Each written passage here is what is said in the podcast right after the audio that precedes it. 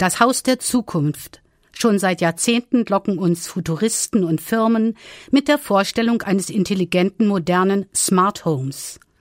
Für zwei Menschen auf dem Campus ist dieses Versprechen Wirklichkeit geworden. Sebastian und Wiebke wohnen seit Oktober im Smart Home des Instituts für effiziente Algorithmen. In diesem unscheinbaren Gebäude auf dem Campus untersuchen die Forscher, wie echte Menschen im Haus der Zukunft zurechtkommen.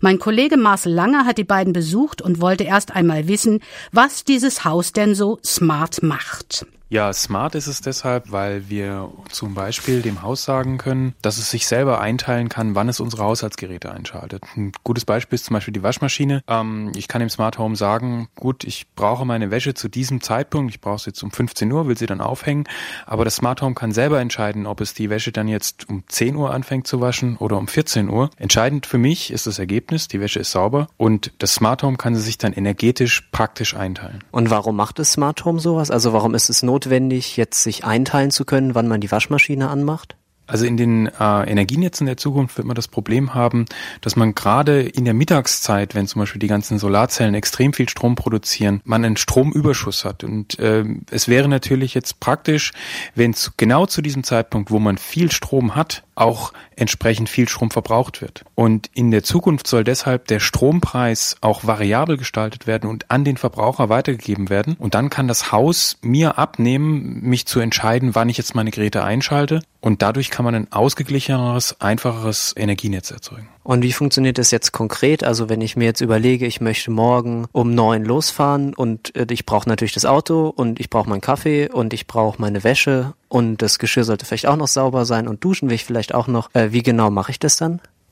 Also wir haben hier im Smart Home äh, verschiedene Computer-Terminals. Den können wir an einem Touchpad, äh, zum Beispiel den Geschirrspüler, sagen, okay, ich möchte zu dem und dem Zeitpunkt, dass mein Geschirr fertig ist. Dann teilt sich das Smart Home das entsprechend ein. Funktioniert es so einigermaßen? Also kann man wenn man nur so ein bisschen Zeit einplant, kann man da ganz gut so seinen Tagesablauf unter Kontrolle haben, dass man, sagen wir mal, jetzt seine Wäsche immer irgendwie gewaschen bekommt und nicht morgens dann plötzlich Unterhosen suchen muss im ganzen Haus. Also ich würde sagen, das funktioniert sehr, sehr gut, weil viel Zeit investiert man eigentlich nicht das ist auch, man, man hat ja unendlich viel Zeit, dadurch, dass man nicht zu Hause sein muss und die Geräte können trotzdem laufen. Soweit ich weiß, gehört ja zu dem Smart Home auch dazu, dass es sehr genau Bescheid weiß über den Energieverbrauch und auch sehr genau das anzeigen kann und auch Auskunft geben kann darüber.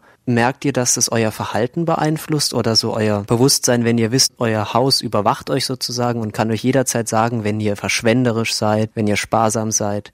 Ja, es ändert das Verhalten von einem selber, wenn man plötzlich bewusst sieht, was man so verbraucht und zu welchen Zeiten man, man dann das tut.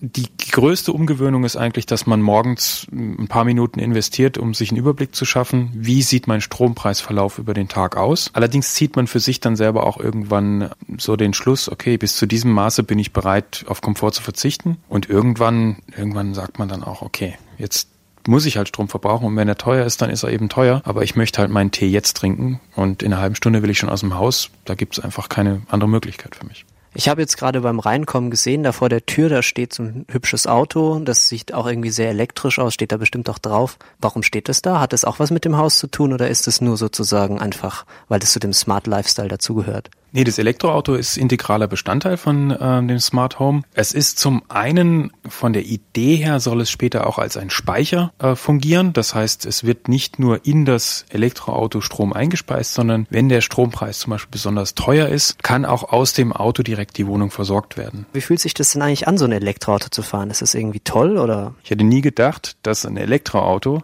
dermaßen viel Spaß macht zu fahren. Klingt komisch, aber ist für mich wirklich die Mobilität der Zukunft. Und das sind nicht rein technische, rein kühle, sachliche Argumente, die dafür sprechen, sondern das ist auch einfach, soll ich sagen, der Tritt in den Hintern, wenn man aufs Gaspedal drückt. Normalerweise so unter Smart Home hat man ja auch manchmal so Sachen, so Automation und so ein bisschen Komfort. Gibt es da irgendwas, was dieses Haus noch macht, außer jetzt die Energiepolizei zu spielen und Geld zu sparen? Macht es auch noch irgendwas so für euren Alltag, für euren Komfort? Eigentlich nicht. Wir haben keinen Komforteinbuße, aber wir haben eigentlich auch keinen keine sonderlichen Komfortgewinn dadurch, würde ich sagen. Ich meine, ähm, wir überlassen dem Smart Home eine Entscheidung, die wir sonst selber treffen müssten, wenn wir einen variablen Strompreis hätten. Das heißt, in der virtuellen Welt, die hier gespielt wird, wo wir einen variablen Strompreis haben, da ist es ein Komfortgewinn durch das Smart Home. Aber für die reale Welt, wo wir einen konstanten Strompreis haben, ist es Leben wie ganz normal.